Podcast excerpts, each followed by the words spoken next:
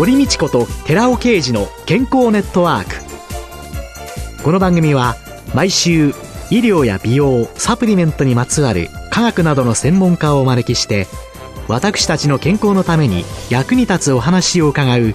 健康生活応援番組です。包摂体サプリメントと MGO マヌカハニーで健康な毎日をお届けするコサナの提供でお送りします。オリゴ糖が輪のようにつながってできたナノカプセルシクロデキストリンをご存知ですか？シクロデキストリンはサプリメントに含まれる有効成分を包み込んで熱や酸化から守り体内への吸収率を高めます。コサナではシクロデキストリン研究の第一人者神戸大学医学部客員教授の寺尾啓治社長による出張セミナーのご依頼を随時受け付けています。サプリメントにまつわる科学にご興味のある方は、ぜひ一度ご相談ください。お問い合わせは平日の午前9時から午後5時半までフリーダイヤル0120-496-537フリーダイヤル0120-496-537寺尾刑事のシクロデキストリン出張セミナーのお知らせでした。こんにちは、堀道子です。今月はエコノミストの門倉隆さんをゲストに迎えてお送りしています。門倉さんがエコノミストとしての社会を分析するっていうのの中でね、はい、一番最初に今月初めにお伝えをした不倫の経済学とか、はい、世界の下半身経済学とか、セックス格差社会とか、地下経済白書とか、これ考えてくると人間の欲望があるように思うんですけれども、あらゆる経済現象ってやっぱりその根元をたどっていくと人間の欲望っていうところにこう結びついてくるのかなという気はしていて消費っていうのも結局ですね、まあ、欲望によって起きている現象でありますから、やっぱり経済と欲望っていうのはこう密接な関わりがあるのかなと思いますけれども。うんはい、経済的にすごく発展することっていうのと、うんはい、欲望という問題と、うん。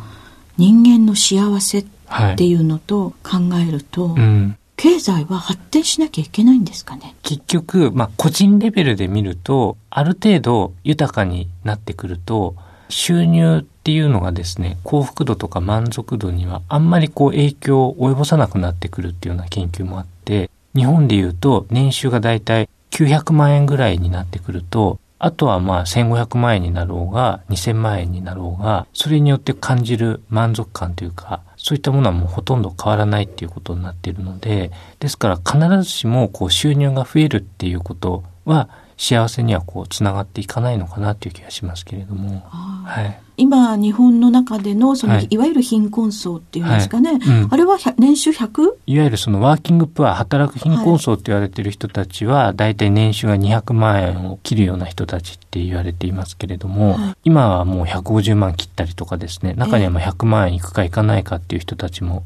いるわけでそういった人たちはですねまだこの900万円よりもずっと低いところにあるわけですから、収入が増えていかないと幸福感っていうのは高まっていかないっていうことになると思いますけれど。も、最近その若い人たちがあんまりその消費をこうしなくなってきてるとか、あるいはこう恋愛もあんまりしなくなってきて、欲望があんまりこうなくなってきてるっていうふうに言われること多いんですけれども、その原因って何なのかなっていうのを考えてみると、やっぱり一番大きなこう将来に対するこう漠然とした不安っていうのがすごくあって、経済の面から見るとその不安の中身っていうのはやっぱりその社会保障制度のところにあるのかなと思うんですけれども、うん、自分がその退職した時にですね、年金がこうきちんともらえるのかどうかよくわからないので、将来がわからないから、やっぱり若いうちから収入が少なくてもですね、かなりの部分を貯蓄の方に回して、まあ自助努力で将来のためのお金を貯めていかなくちゃっていう形で、まあ消費がするだけの余裕がなくなっているとか、うん、あとまあ社会保険料も年々こう上がってきてて、えー、まあ、消費税も来年度2017年で上がるかどうかわかんないですけれども、上がると結構まあ負担が大きくなってきて、まあ可処分所得自体がこう下がってきているので、なかなかこう消費をしたくてもできないっていう人も増えていますし。消費税が10%になったりとか、うん、いろんな人たちが広く浅く全般から取るのは上がっていくのに、はい。高収入な人とか、えー、めちゃくちゃ高収入な人とか、はい、めちゃくちゃ大規模な企業というのは、はい、負担がどんどん少なくなっていき、はい、こういう怒りとか不満とかをどこにもぶつけることもできず、ただ黙々と貯めるしかないねっていう、自分のことは自分で守るしかないねって、国に対していろんなこと諦めちゃってるってところが。そうなんですよね。だから、なかなか若い人たちっていうのがもう諦めの境地に入っちゃっていて、だから出世とかもあんまり望まない人が今もう増えていて、新入社員の方にアンケート調査取っても、社長になりたいっていう人も過去に比べると全然いなくって、ある程度生活できるんだったら別に社長とかですね、こう出世しようっていう気持ちが全然もうなくなってるんですよね。そんな中でこういう話はと思うのですが、今年2月に不倫の経済学という、はい、新書を発表されたんですけれども、はい、これは、これ不倫経済学っていうのはですね、中身はシニア層も含めてですね、中高年層の方のまあ恋愛市場でどれぐらいこうお金が動いてんだろうっていう形でまとめたんですけれども、これは経済にかなり貢献してるんでしょうか？愛はお金では買えないんですけれども、不倫はお金を動かすと言いますか。経済を動かすみたいな。不倫は経済を動かす。はい。ある程度動かすっていうか。はい。金額で言うと、中高年層の方のですね、まあ不倫で5兆、まあ5000億円ぐらいのお金が。5兆ですか？はい。5兆年間で動いているということで、まあ、不倫はもちろんその道徳的には進められることではないんですけれども、うん、ただまあ実際問題として、まあお金がこう動いている部分はあるっていうことで、まあこの本の中ではまあ不倫はしないようにっていう、まあ 警鐘を鳴らすような本にはなってるんですけれども、はい。結局まあ不倫をされる方っていうのは、こう身だしなみをですね、結構こう美しく保っていこうっていうような気持ちも強くなってくるので、ああ、そうか。あの、美容とかにですね、相当お金が動くっていうのが分かってますけれども。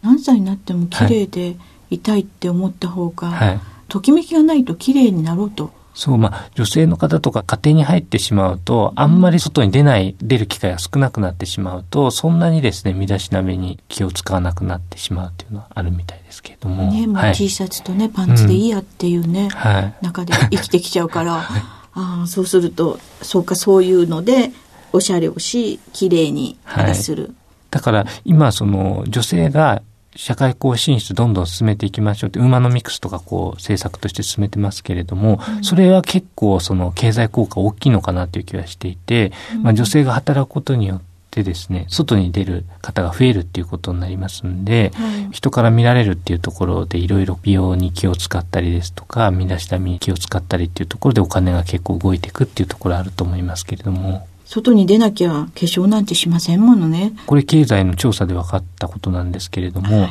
結構いろんな消費ってやっぱ収入とこう密接なつながりがあって、はい、収入が増えると消費も増えて、収入が減るとちょっと節約して消費は抑制するっていうような一般的な関係はあるんですけれども、はい、こと美容に関して言うと、まあ、ほとんど景気には関係なくですね、一定の金額皆さん女性の方美容にお金をかけてるっていうようなアンケート調査の結果があって、美容っていうのはまあ景気に関係なく常にその一定の支出に回ってるのかなということなので、うん、まあそういったところからも女性のこの消費っていうのは結構経済を押し上げる効果大きいのかなって気がしますけれども、うん、はい、不倫っていうのを言った時にね本当に高齢になった時に不倫ではなく、はい、ときめきを持って恋愛感情を持ったりして、うん、いろいろな生活を送るようにするっていうことは、はい認知症なんかの防止だとか、はいはい。はい、私ある方がですね、うん、高齢になったら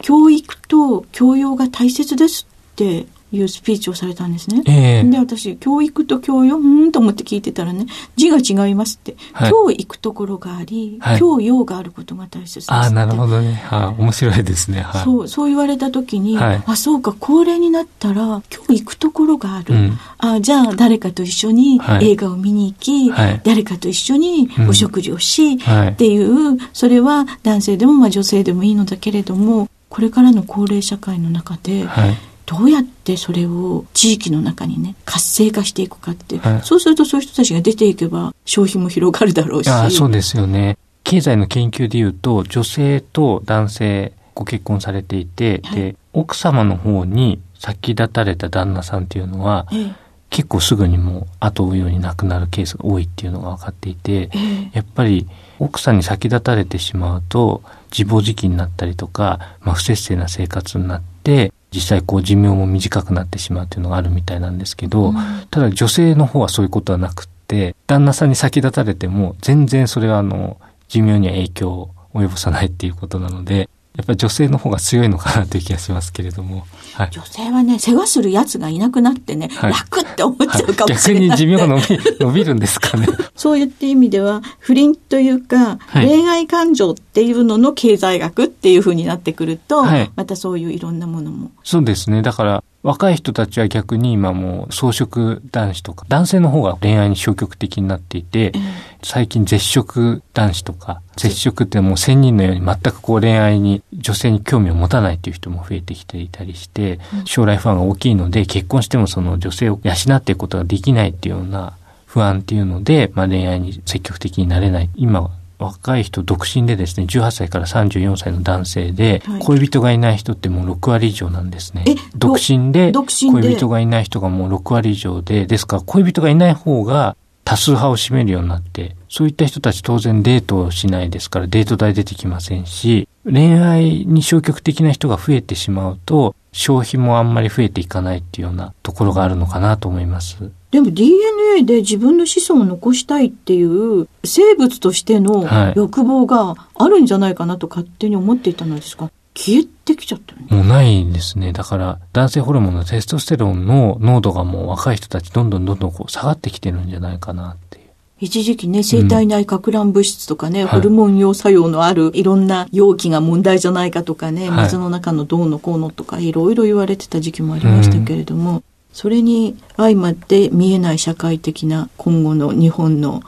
尻すぼみになっていくかもしれない経済とかいろいろ考えると。そうなんですよね。で、収入の少ない方が、まあ将来に不安を抱いて、こう恋愛できないっていうのもあるんですけれども、年収の多い方とかも結婚した後にですね、セックスレスになってしまったりとか、そういうケースが結構増えているらしいんですけれども、働きすぎて、もう疲れがもうあまりにもひどくって、なかなか夜の営みとかに積極的になれないっていうような、そういうケースも結構増えてきてるみたいですけれども。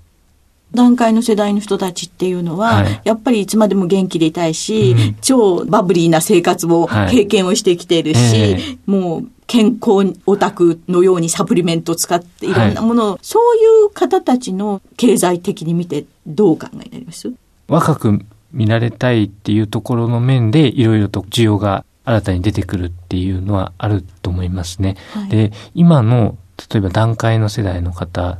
の特徴として、できるだけその若く見られたいっていうところがありますんで、何かこう商品を売るときに、そのシニア層向けのこう商品を作っても、それをあのシニア層向けっていうふうに歌ってしまうと、全然こう売れないっていうようなところが出てきていて、だから例えばゴルフクラブとかで、まあ、筋力の低下したシニア層向けの商品を開発しても、それをこうシニア層向けですよって歌ってしまうと、全くこう売れなかったりとか、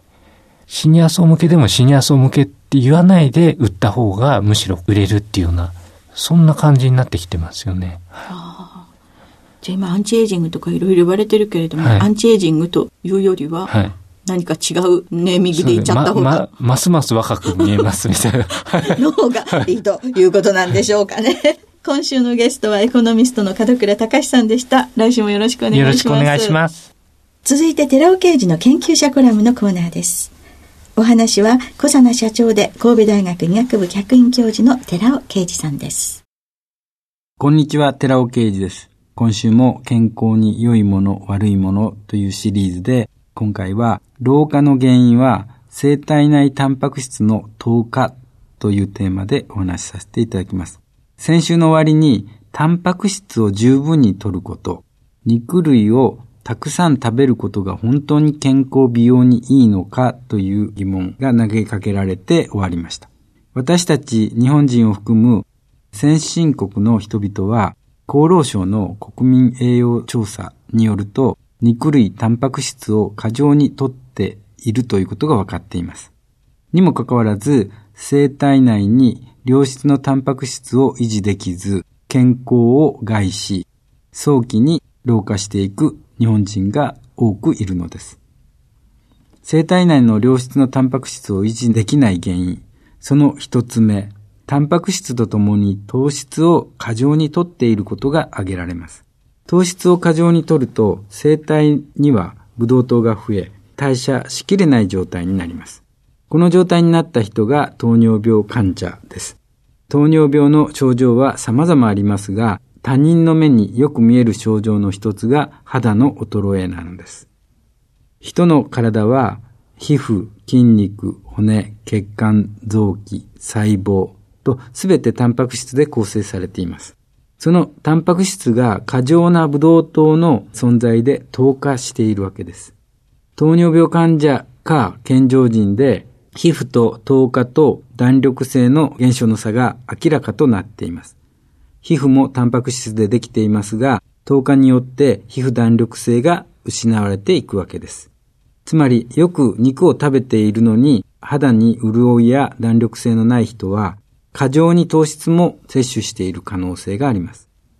皮膚弾力性のない人は、様々な生体内のタンパク質も同様に糖化して老化が進んでいるようです。この糖化による老化を避けるためには、まず食事の時に食物繊維をとって、糖質の過剰摂取によるブドウ糖の過剰な生体内への吸収を防ぎます。食物繊維は食事の初めに摂ることがおすすめです。食物繊維はご飯を食べる前に摂っておくと血糖値の上昇が抑えられます。欧米でサラダを先に食べる習慣がありますが、理にかなっているというわけです。ただ、サラダに含まれる食物繊維の量は十分と言えませんので、難消化性デキストリンなどの食物繊維サプリを食前に取りましょう。中でもスーパー難消化性デキストリンであるアルファシクロデキストリンは効果的です。そして、生体内に入ってくるブドウ糖を効率よく代謝してエネルギー変換すれば、糖化による老化を防げ、得られたエネルギーで生体は活性化できます。ブドウ糖代謝に有効な機能性物質はビタミン B1 と Rα リポ酸です。特に Rα リポ酸は20歳から生体内で減少していく傾向にある物質ですので積極的にサプリメントで摂取するようにしましょう。お話は小佐野社長で神戸大学医学部客員教授の寺尾啓二さんでした。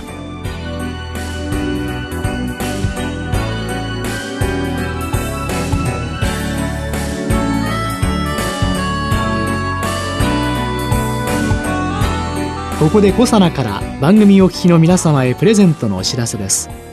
環状オリゴ糖で包み込むことによって熱や酸化による影響を受けにくくして安定性を高めるとともに体内への吸収性を高めたコサナのナノサポート R リポ酸高級店を番組お聞きの10名様にプレゼントします。プレゼントをご希望の方は番組サイトの応募フォームからお申し込みください。コサナのナノサポート R リポ酸高級店プレゼントのお知らせでした